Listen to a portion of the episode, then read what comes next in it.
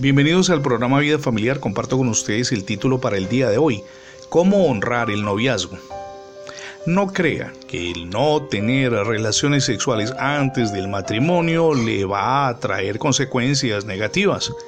Por el contrario, el cumplir con las normas de Dios es mucho más importante que la autoindulgencia. El libro de los proverbios en la Biblia contiene algunas de las recomendaciones, podríamos decir, más excelentes que se hayan escrito alrededor del tema. Lea cuidadosamente el libro de los Proverbios capítulo 7 versos del 1 al 27. Quedará sorprendido y edificado. Aún si una persona no contrae una enfermedad de transmisión sexual, existen otras muchas consecuencias para la salud en las relaciones sexuales prematrimoniales, o sea, actos sexuales antes del el matrimonio. Para la mujer siempre existe el peligro de un embarazo que ella no quiere y para ambos existe daños en sus emociones, en la relación y a su edad en general por la culpa y el temor. Este temor puede ser de que ella resulte embarazada o tal vez de ser descubiertos o de algunos otros resultados propios de su amorío tal como el castigo por haber violado las costumbres sociales y por supuesto las leyes de Dios.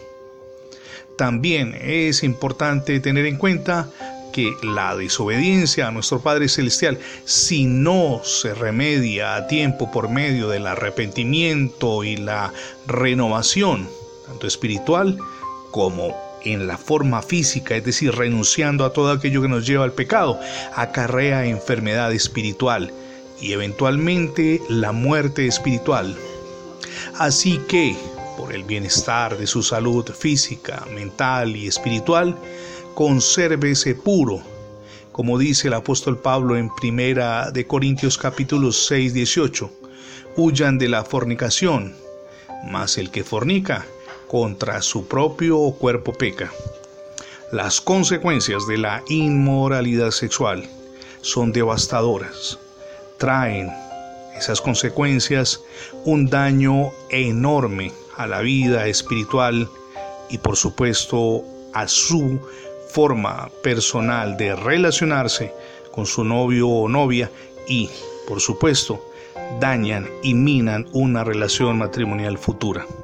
Si no ha recibido a Cristo en su corazón, hoy es el día para que lo haga. Permita que Jesús reine en su vida, pero también en su hogar. Si aún no lo tiene, en su noviazgo, permita que sea Él quien tome el control.